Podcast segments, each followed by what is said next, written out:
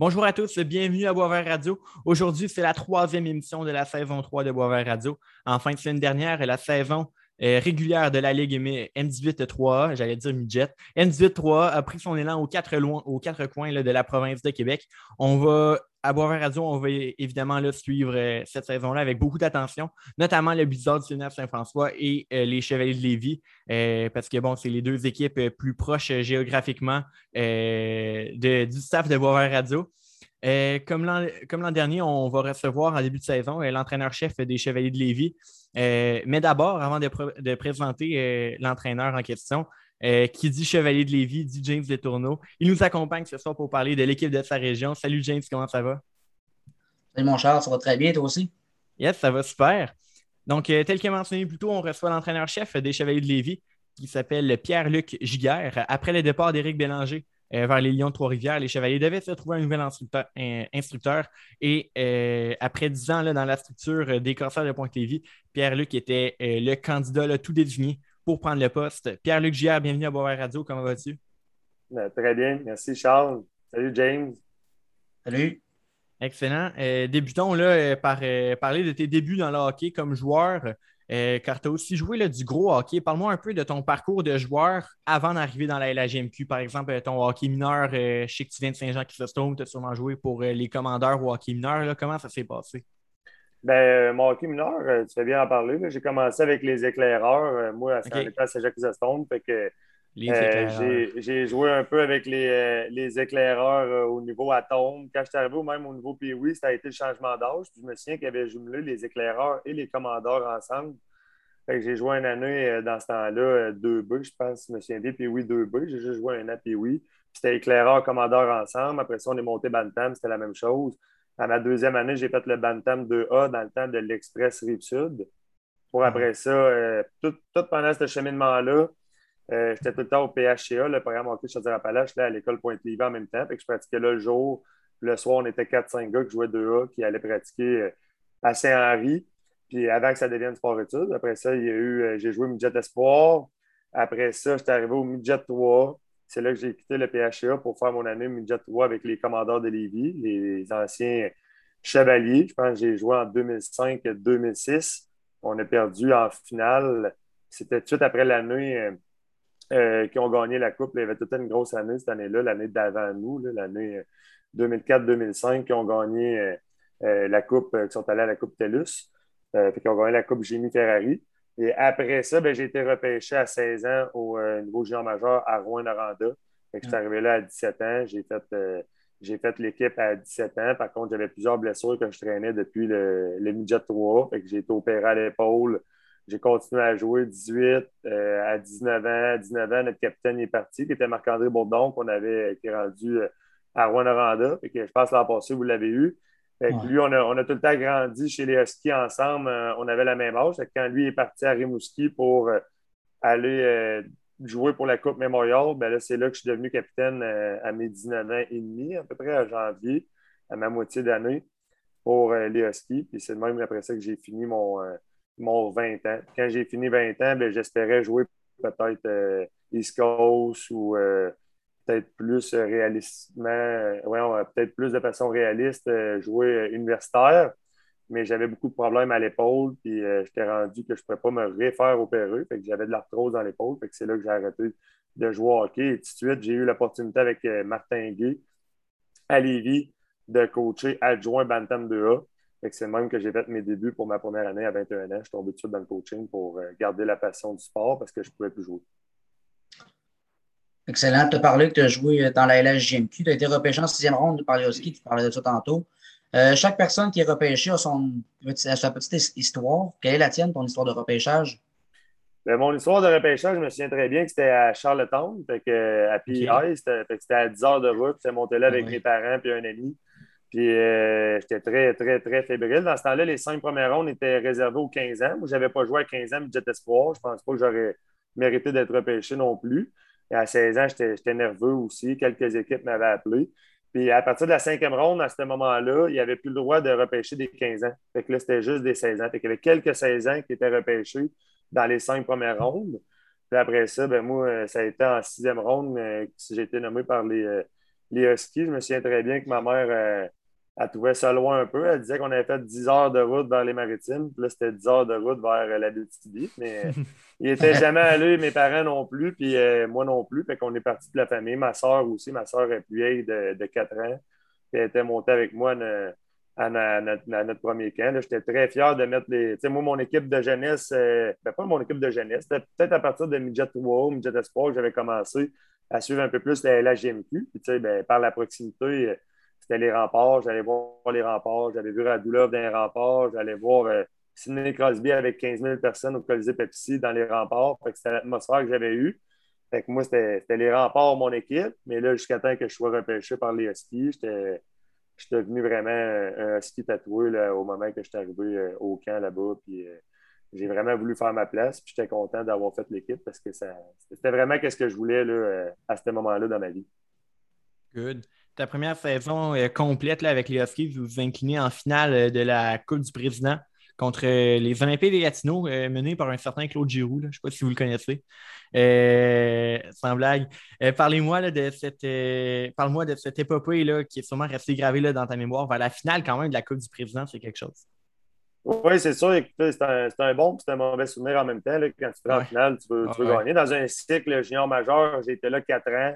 On a atteint la finale une fois. On a atteint chacune des rondes, les 16e, les quarts, les, les demi, puis la finale. Là, pendant mes quatre ans, c'est pas mal euh, la normale. Des fois, il y a des équipes qui, se faufilent, sont capables de se rendre deux années de suite en finale, ou il y en a qui c'est plus long. Fait que euh, c'est sûr que quand tu es en finale, tu veux gagner. On avait fini premier de la Ligue à, un point, je pense, devant Bécomo, puis peut-être deux, trois ou euh, quelques points devant, devant Gatineau. Je me souviens qu'il y avait, il y avait vraiment des bonnes équipes. Rimouski était fort cette année-là. Ils avaient battu en quatre, mais je pense que les deux premiers matchs étaient allés en prolongation. Il y avait eu une belle rivalité de ce côté-là. Halifax, c'était fort. Il y avait Brad Marchand dans leur équipe avec euh, Jacob Boracek, qui eux autres avaient été battus en quatre par, euh, par Gatineau. Euh, nous autres, c'est sûr qu'on avait gagné nos trois premières rondes en quatre matchs. Fait qu'on avait balayé les trois premières séries, même comme si je vous dis, la deuxième ronde contre Rimouski. Ça n'avait pas, été, pas été facile, même si ça avait été en quatre matchs. Mais c'est sûr que la finale, c'était un beau souvenir parce que la ville était vraiment husky. Il y avait des drapeaux comme un peu on voit quand le Canadien fait les séries à Montréal aussi, ben, c'était ça à Rouen-Noranda, fait qu'à plus petite échelle, mais la ville était vraiment un ski, tout le monde était là pour ça, puis il commençait à faire beau, puis on voulait vraiment aller à la Coupe Memorial, puis là, ben, écoutez, Claude Giroux était vraiment dominant à cette tir-là. Il jouait avec Anduo, avec Paul Byron, qui avait vraiment, eh vraiment de la vitesse. Il y en a encore, vous le voyez jouer, mais il était excellent aussi au niveau junior. Puis, euh, écoutez, ils nous ont battus euh, en cinq parties en finale. Comme je vous dis, c'est un, très bon souvenir toute la route de voir la ville des Huskies. Mais c'est sûr que j'ai un petit goût amer là, de ne pas avoir été euh, plus touché ou aller voir la Coupe Memorial. Ça a l'air de quoi toucher la Coupe du Président. C'est sûr que ça va rester un mauvais souvenir dans mes mémoires. c'est sûr. À tes deux autres saisons à Rouen, tu as été nommé capitaine. Tu en parlais ça aussi tantôt. Comment on vit avec l'honneur d'être capitaine dans un aussi haut niveau que la LGMQ? Comment tu as vécu ça, toi, porter le C sur ton chandail? Ben, c'était vraiment un gros sentiment de fierté. Au-delà de, les, euh, du, choix des entraîneurs, je me souviens très bien que la quasi-totalité ou presque toute l'équipe euh, euh, avait voté pour moi. Fait que quand tes coéquipiers te voient dans ce rôle-là, moi, c'était ce qui était le plus important. en plus que les entraîneurs renchérissent en te donnant la lettre à ce moment-là, ben, c'est sûr que c'est sûr que j'étais fier. Écoutez, euh, c'est un moment qui, me rend fier, mais en même temps, ça venait avec des responsabilités. Je ne voulais pas changer. J'avais été nommé là après, euh, ça faisait quoi, deux ans et demi que j'étais dans l'organisation. Fait qu'ils connaissaient un peu euh, mon tempérament, de quel joueur j'étais, de quelle façon j'étais fait.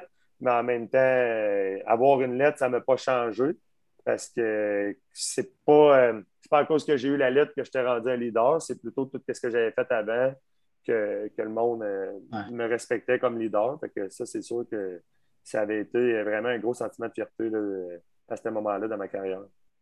Good. Tu as mentionné tantôt que peu de temps après ton passage dans la GMQ, tu as été, euh, dans le fond, tu traînais beaucoup de blessures, euh, notamment à l'épaule. Au-delà de ta blessure, pourquoi tu as commencé à coacher? Qu'est-ce qui, dans le fond, ta blessure, tu aurais pu commencer à faire d'autres affaires, par exemple, juste te concentrer sur tes études? Ou euh, tu n'es pas nécessairement coaché, mais pourquoi tu as choisi de coacher?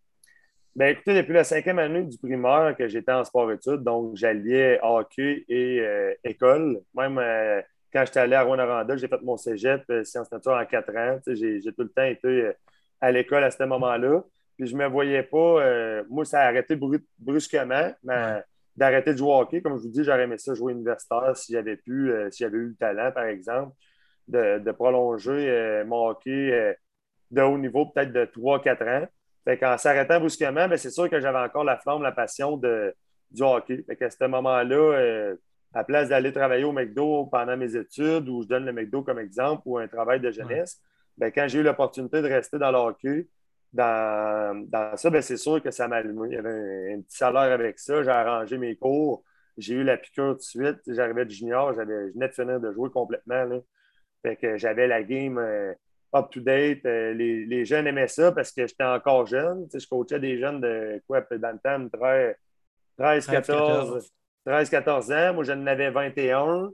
Fait que, euh, ils me respectaient par le fait que j'arrivais de géant majeur. Les autres trouvaient ça gros. Ils se disaient c'est là qu'ils voulaient aller. Fait que c'est un, un, peu ça. Fait que là, la première année, j'ai été adjoint. J'ai aimé ça avec, euh, avec Martin. J'ai connu Jacques Nadeau, qui est encore un ami qui reste dans le coaching aussi là-dedans. Euh, l'année d'après, ben, j'ai eu l'opportunité, euh, ben, parce que je coachais le fils de Jacques Nadeau dans les faits, c'est pour ça qu'il était là. Après ça, ben, l'année d'après, j'ai eu l'opportunité de tomber en chef, puis euh, je l'ai saisi. Puis à partir de ce moment-là, je n'ai pas arrêté. All right. après ça, ben, comme tu as mentionné, tu es, devenu entraîneur en chef l'année d'après. Après ça, tu es allé dans la structure Corsair, le Midget Espoir Juvenile Division 1. pendant quand même très longtemps, quel est ton plus beau souvenir de coaching euh, par exemple, en tant qu'entraîneur-chef des Corsaires euh, Midget Sport ou Juvenile D1? Ben, euh, c'est sûr qu'un bon souvenir, ça vient souvent avec des victoires. Fait que je te nommerais d'entrée de jeu. Lorsqu'on a gagné la Coupe Dodge à ma première année, j'étais arrivé au Juvenile D1. C'est des joueurs que j'avais beaucoup, beaucoup côtoyés dans la structure. Je pense qu'il y a des joueurs que j'ai coachés pour une quatrième année lorsque j'étais rendu Juvenile D1. Je les avais eu, par exemple, un an Bantam, deux ans Midget Espoir ou deux ans Bantam, un an Midget Espoir, parce que j'avais coaché deux ans chef Bantam 2A, deux ans Midget Espoir, puis après ça, j'étais allé Juvenile D1.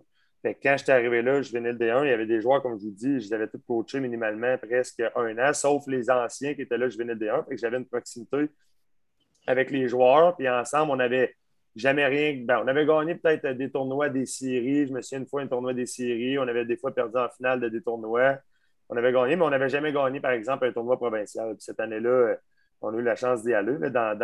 on avait un ancien dans les, dans les filets qui est Emile Sanson, qui a eu une belle carrière euh, après ça, junior. C'est sûr que ça aide des joueurs de même. On avait d'autres joueurs d'impact à ce moment-là qui étaient là. Puis de, de, finir euh, l'année à jouer le dernier match puis de le gagner, ben, c'est sûr que ça a été un très beau souvenir pour moi. Ah, ça doit. Parlons maintenant des chevaliers. Euh, parle-moi un peu de comment s'est présenté à, toi l'opportunité d'entraîner les Chevaliers. Quelles, sont les étapes qui ont mené à ta nomination comme entraîneur-chef des Chevaliers de Lévis? Euh, ben, écoutez, la première étape, ça, ça a été de, déposer ma candidature. J'étais content, de, j'étais très enthousiaste de pouvoir participer à ce processus de, sélection-là. Là, après ça, ben, ça ne m'appartenait plus. Puis euh, l'organisation des Chevaliers m'a donné ma chance de passer en entrevue. Fait que j'étais allé passer une première entrevue, euh, je me souviens plus, je, dirais mi-juillet ou euh, début juillet, peut-être même, dans ce coin-là. Fait que j'ai passé l'entrevue. Je sentais que ça avait bien été, mais en même temps, c'était pas moi qui prenais la décision. Je suis retourné chez nous. Ils m'ont rappelé pour une autre entrevue, si je me souviens bien, le lendemain. à ce moment-là, ils m'annonçaient que, j'allais devenir l'entraîneur. J'étais très fier encore une fois. Puis j'avais beaucoup d'enthousiasme de commencer. C'était c'était défi-là de coacher Midget 3 pour euh, ben, M18 3 maintenant pour, euh, pour l'équipe de, ma, de ma région, là, où j'ai joué et où j'ai tout le temps coaché. Excellent. Après ta nomination, tu avais déjà du pain sur la planche. Euh, tu devais trouver deux entraîneurs adjoints pour t'épauler. Parle-moi un petit peu du processus de recherche qui ont mené là, Simon Larouche et Samuel Giguère à tes côtés. Oui, bien, c'est sûr que là, il y avait, premièrement, on cherchait un, un adjoint à ce moment-là. Louis-François Richard était parti avec, avec Eric. Et que je me suis assis avec l'organisation pour regarder euh, qui avait envoyé peut-être des CV et euh, qui pourrait être euh, intéressant. Fait que là, moi, j'avais déjà eu la chance de coacher avec, avec Simon Larouche dans des tournois d'été. Puis même quand on avait coaché avant ça, ensemble, voyons, les Jeux du Québec, les M15. C'est là qu'on s'était liés d'amitié. Depuis ce temps-là, ben, on continuait de se parler. On était dans deux structures différentes, mais en même temps, le coaching, ça rassemble les gens. Fait qu'on continuait de se parler. à ce moment-là, moi, je sais qu'est-ce que Simon il avait fait, qu'est-ce que Simon valait. Fait qu'à ce moment-là, j'ai j'ai discuté avec lui, j'ai demandé à l'organisation si c'était possible. Il était bien à l'aise. J'ai discuté avec lui. On a tous parlé un peu ensemble. On était capable de trouver un terrain d'entente. Puis Simon il était capable de rejoindre l'équipe à ce moment-là. Fait qu'on était très fiers. Puis là, ben, après ça, on a eu euh, la nouvelle que Jonathan Deschamps montait euh, avec euh, le Phoenix. je pense que c'était une ou deux semaines avant que le pré commence. Fait qu'à ce moment-là, on s'est mis à la recherche d'un deuxième adjoint c'est là que le nom de Samuel Gigard est venu. C'était Samuel, c'est quelqu'un que je côtoyais à l'école, même si lui était dans le LQ, moi j'étais au RSEQ. On se parlait, on est dans les mêmes locaux, on est à l'école, on fait la même job, on veut la même chose pour les joueurs. Fait qu'on avait un bon feeling, on s'est parlé, on s'est entendu. Je n'ai parlé encore l'organisation. L'organisation était d'accord dans tout ça. Fait que c'est le même qu'après ça, Samuel Giguère euh, a rejoint l'équipe d'entraîneur. Excellent. Euh, dans les dernières semaines, ben là, euh, oui, la saison est commencée, mais avant ça, vous avez eu un très, très long processus de camp d'entraînement. Euh, qu'est-ce que tu as retenu là, du camp d'entraînement en général, en général ton premier à la barre des Chevaliers? Ben écoutez, c'était l'enthousiasme des joueurs. Là, ça faisait un an ou quoi qu'ils n'avaient pas joué. Fait que pour la plupart, là, les joueurs qui, allaient à des camps juniors n'étaient pas là avec nous. On ne voulait pas qu'ils se blessent, qu'on n'avait pas invité des camps aux juniors au pré-camp, ces choses-là. Fait que les, je pense qu'on avait tout près d'une centaine de joueurs avec les gardiens qui étaient là au pré-camp. Fait qu'à tous les soirs, on était là. Je te dirais qu'autant pour les joueurs que pour tous les entraîneurs, il y avait vraiment un sentiment. On était excités, on était excités honnêtement de voir du, vrai hockey à 5 contre 5, même si c'était des alignements réduits. C'était vraiment des games. Je sais que James était là pour, euh, pour aboutir une fois. Tu as vu que ça, il y avait de l'enthousiasme. Les jeunes étaient très énergiques. On voyait qu'ils étaient en forme. Fait que euh, c'était vraiment, vraiment plaisant à voir. Là, après ça, le camp s'est mis en branle. Mais là, le camp, on était quand même euh, tributaire de ce qui allait se passer au niveau junior. On avait beaucoup de joueurs qui étaient au niveau junior. Fait que là, on attendait un peu, ben pas on attendait, mais on, poursuivait dans le camp, on prenait des notes, on avançait sur certains joueurs, certains dossiers. On était capable de, plus les matchs avançaient, d'avoir une idée claire de, de, qu'est-ce que notre alignement aurait de l'air, tout en sachant pas exactement comment le joueur descendrait euh, du niveau junior. Fait que quand les joueurs descendaient du niveau junior, ben là, c'est plate à dire, mais là, il fallait procéder à des, euh, des retranchements. C'est jamais la période la plus, euh, la plus plaisante pour un entraîneur. J'ai seulement quand même 32 ans. J'ai passé par des, des, processus de sélection quand j'avais toutes mes années à partir de 17 ans et en bas, même mes années de 18 ans, 19 ans, il fallait que j'arrive près. J'aurais pu être retranché aussi de, mon équipe junior. Fait que je ne suis pas tant loin de ça. Fait que je sais quel feeling que j'avais quand je rentrais dans le bureau de l'entraîneur, le stress que ça provoquait. Fait que euh, ça, a été, euh, ça a été un long processus, mais on est content de la façon que ça s'est terminé par contre. Excellent. Si on parle un peu plus de la composition de l'équipe, il y a plusieurs vétérans de retour, comme tu disais, là, qui ont descendu du junior majeur.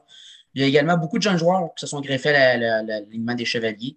Euh, on regarde l'attaque, à mon avis, c'est une attaque qui est profonde sur quatre trios qui est capable de produire. En défensive, on a beaucoup de mobilité. Puis on a deux excellents gardiens de but. Euh, à ton avis, comment tu évalues ta formation pour euh, la saison? Ben écoute, j'aimerais ça avoir une réponse claire. Là, j'ai vu, vu des équipes en pré-saison. j'ai vu notre équipe. Je te dirais que le début de saison est beaucoup axé par rapport à notre, à notre processus de, comment qu'on avance dans le temps. Qu'est-ce que je veux dire par là? C'est que ce n'est pas juste un, lien avec la victoire ou la défaite. C'est sûr que si je regarde, maintenant, on n'a pas perdu 10-0 les deux matchs. Donc, je me dis, bon, on peut être dans le coup. C'est le fun quand tu commences une année, tu te dis, il y a des équipes que, bon, on est dans le coup, on est capable. Euh, j'ai regardé les autres équipes, euh, ils ont des forces et des faiblesses euh, comme nous. Je n'ai pas affronté à date une équipe euh, qui avait tout dans leur équipe, puis que je me suis dit, OK, on n'est vraiment pas de calibre, il va falloir travailler beaucoup, beaucoup, beaucoup, beaucoup d'aspects, même s'il y en a beaucoup à travailler, pour être capable d'atteindre leur niveau.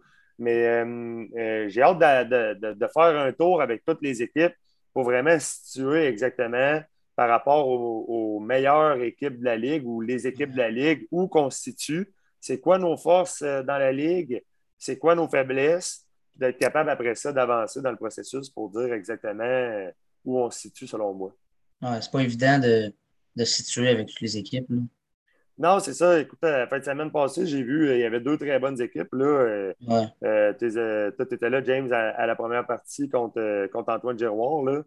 je trouvais qu'il y avait des, gros bonhommes, des bons joueurs d'attaque. je ne peux pas dire que c'était une mauvaise équipe. Et même chose, même chose quand on est allé à Magog deux jours après. J'ai trouvé qu'il y avait des bons gros défenseurs à l'attaque. Ils patinaient bien, ils bougeaient bien la rondelle. Donc, je pense qu'il va y avoir beaucoup de, parité dans la Ligue cette année. Good. Après le camp d'entraînement, vous avez eu un gros deux semaines de pratique là, pour préparer, euh, pour se préparer, pour peaufiner les détails euh, euh, en vue du premier week-end d'activité. Avec les joueurs qui n'ont pas joué de vrais matchs depuis plus d'un an et demi, comment comment comment tu as fait pour les préparer afin d'être sûr qu'ils soient vraiment fin prêts pour le début de la saison?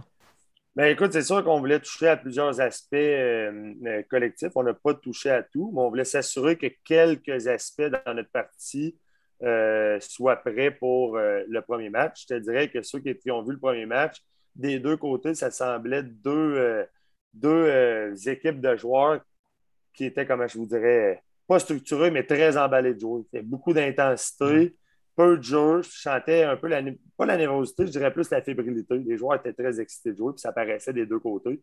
Fait que c'est un peu ça qu'on on essaie de mener. Déjà, la game, euh, la game deux jours après, il y avait beaucoup plus de structure des deux côtés. Je trouvais que la fébrilité était partie un peu, le stress de jouer un premier match dans la, catégorie pour plusieurs. Tu sais, l'année passée, il y en a plusieurs qui ont fait l'équipe, mais ils n'ont jamais joué un match, sauf peut-être intra avec eux. Il y en a qui ont joué quelques matchs euh, géant majeur quand ils sont allés à leur camp, mais ils n'avaient jamais vraiment joué ensemble contre une autre équipe. Euh, même les joueurs qui étaient là l'an passé. Fait que euh, c'est sûr qu'il y avait beaucoup de, fébrilité à ce moment-là. Excellent. Tantôt, on parlait du premier week-end d'activité. Ça s'est conclu sur deux belles victoires, une de 5 à 2 à Saint-Hyacinthe contre les Gaulois et une autre de 5-3 sur les cantonniers de Magog. Euh, deux fois, c'était le match d'ouverture de l'adversaire. tantôt, je te demandais ton évaluation d'équipe. Maintenant, je te demande un petit peu l'évaluation des performances dans ce premier week-end-là. Comment tu as vu ton équipe? Euh, écoutez, par rapport à, notre, euh, à notre plan de match, euh, je te dirais qu'il y avait eu des hauts et des bas.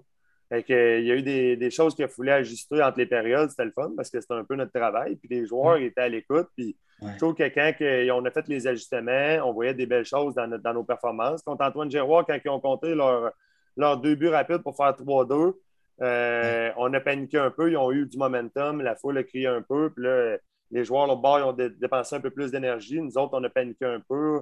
Euh, on a oublié de, prendre nos responsabilités en main.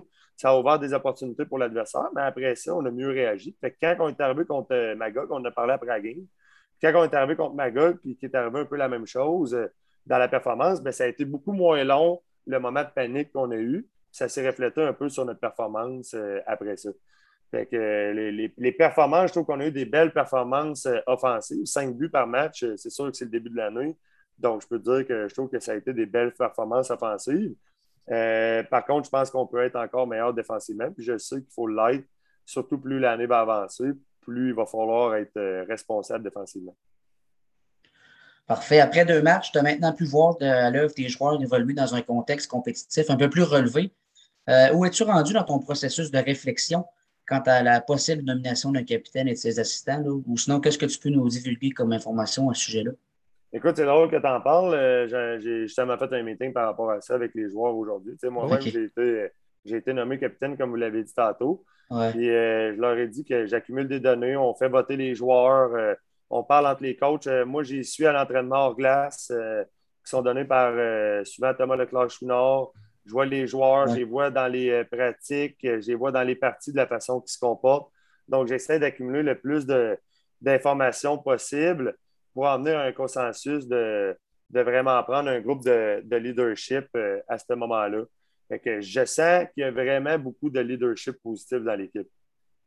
ça, c'est vraiment plaisant à voir parce que puis il y en a qui se démarquent déjà. Puis quand on voit ça, ben, c'est le fun comme entraîneur parce qu'on peut parler avec eux, on peut parler avec tout le monde. Puis on sent que tout le monde va avancer dans la même direction, dans le même bateau. Puis plus, tout le monde, plus il y a de monde dans le bateau, ben, l'objectif, c'est que les 20 joueurs soient dedans à la fin avec les entraîneurs, puis que le message soit clair, tout le monde embarque ensemble. Puis plus tu as de leaders positifs forts, ben, plus tu as de chances que ça arrive rapidement, plus tu as de chances que ta saison s'envole rapidement. Juste pour savoir, là, pour savoir, euh, mettons, euh, à peu près quand on peut s'attendre à une annonce pour euh, la nomination? Ben, Charles, je ne le sais pas. Ça va être clair bientôt pour moi. Regarde, je, vais te dire, euh, je dire bientôt. Moi, je pense que ça va se faire rapidement avec les informations au jeu. C'est bon. C'est une simple curiosité. non, c'est une bonne réponse.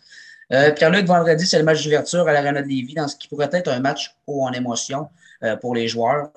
Euh, à quel genre de début de match tu aimerais que ton équipe connaisse afin de chasser les papillons? Là, je dis les papillons, mais tu sais, la nervosité, la fébrilité d'un match d'ouverture. Quel genre de début de match que tu aimerais que ton équipe connaisse vendredi? Bien, c'est sûr qu'il faut que ce soit un match axé sur, sur l'intensité. On veut des situations de, d'avoir la rondelle en zone offensive, de presser l'adversaire, de garder la game simple parce que tu l'as dit, les jeunes vont être, euh, vont être nerveux. Là. Euh, jouer, euh, c'est le fun de jouer à l'extérieur, mais quand tu joues chez vous, ben, tu sens un peu de pression parce que le monde des estrades te connaît. Fait que des fois, tu as un peu plus de nervosité, tu veux pas mal paraître. Fait que ces jeunes-là ont de l'ego. Fait qu'il faut, faut trouver un moyen de chasser cette nervosité-là et surtout revenir rapidement le focus sur le game plan et non sur seulement le match d'ouverture. C'est le fun qu'ils vivent, mais en même temps, on a une tâche à réaliser.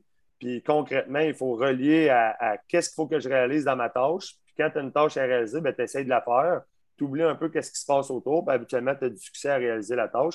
Mais je pense que rapidement, tous les joueurs doivent avoir un temps de jeu pour se mettre dans l'ambiance et chasser les papillons, comme tu l'as dit. Le but, c'est rapidement désembarquer sur la glace et euh, qu'ils aient leur tour puis qu'ils chassent les papillons. Excellent. Euh, gros week-end en vue pour les Chevaliers parce que vendredi, match d'ouverture locale. Et ensuite, samedi, c'est le chapitre 1 de la rivalité Québec-Lévis. Euh, un match là, euh, à Saint-Augustin contre le Bizarre. comment, en tant qu'entraîneur, on prépare ses joueurs à une, rivalité semblable? Écoutez, c'est sûr qu'on va leur en parler. Là, moi, j'ai fait partie de cette rivalité-là un an. Je la connais plus longtemps. des fois, on, on, le fait en niaisant mais en même temps, ça reste en dedans de nous euh, une rivalité seulement des fois par rapport à la proximité. Eh est-ce qu'on va euh, trouver une façon euh, d'autre de motiver les joueurs? Je pense que par eux autres mêmes, ils vont être déjà motivés par le fait que c'est une équipe par la proximité qui est juste à côté. Le SSF a toujours eu une, rivalité de ce côté-là. je pense que notre, notre game plan va être encore axé sur des points précis et par rapport à un processus d'amélioration personnelle en ce début d'année. Euh, comme je vous dis, c'est sûr qu'il va y avoir une rivalité entre les deux équipes, mais en même temps, euh, nous, on veut devenir meilleur par rapport à notre version qu'on va avoir vue le match d'avant, le vendredi contre Laval-Montréal. On veut que notre version soit améliorée, que ce soit SSF, que ce soit Lac-Saint-Louis, que ce soit peu importe l'équipe dans la ligue. C'est vraiment l'objectif en début d'année. qu'est-ce qu'on veut dire aux joueurs? Il faut trouver un moyen d'être une meilleure version, le match après match, surtout en début d'année, pour être prêt euh, au grand moment quand ça va compter. Parfait. Euh, quels sont les objectifs pour la saison avec les Chevaliers? Bien, les objectifs de saison, euh, je vous dirais que là, il faut que j'en parle avec les joueurs. Je veux qu'eux autres aussi qu'ils aient euh, leurs objectifs. Ils, vont, ils ont des objectifs personnels, mais leur objectif d'équipe, il faut que ça vienne d'eux. Si tu veux, mon avis, moi, c'est de gagner quand ça compte. Quand ça compte, il y a un tournoi budget 3. Puis il y a aussi il y a aussi les séries. C'est le fun de, participer à des, vraies séries 3 de 5 4 de 7. Là. Je me souviens très bien d'avoir vécu ça comme coach au niveau juvénile, mais aussi euh, comme joueur, c'est vraiment plaisant. Là. Ces choses-là, que je vous dirais que ça serait de performer dans les grands moments. Fait que trouver un moyen que l'équipe performe et soit à l'aise, ait du plaisir à performer dans les gros moments cette saison. Excellent. Euh, on va terminer avec cette question-là.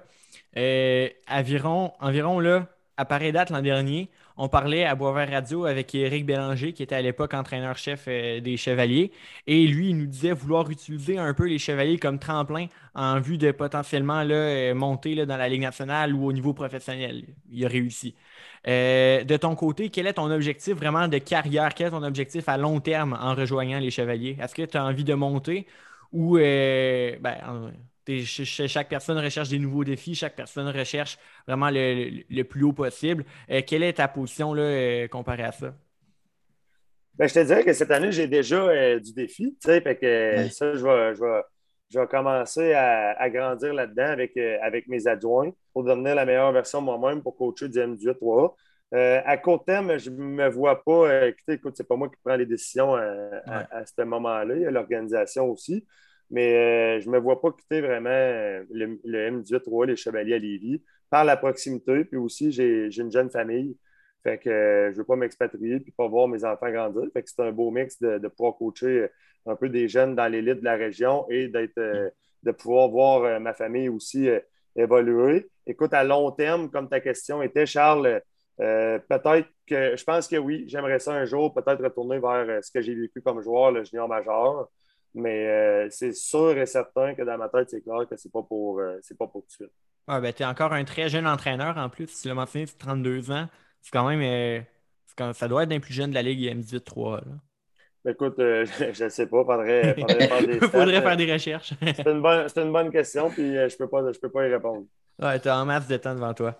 Euh, James, voulais-tu ajouter quelque chose avant de conclure? Non, c'est excellent pour moi.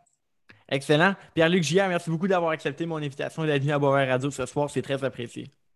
Merci beaucoup, euh, Charles, pour l'invitation. Et James, n'importe quand, les gars, si jamais ça sera produit dans l'année, euh, je suis ouvert à revenir.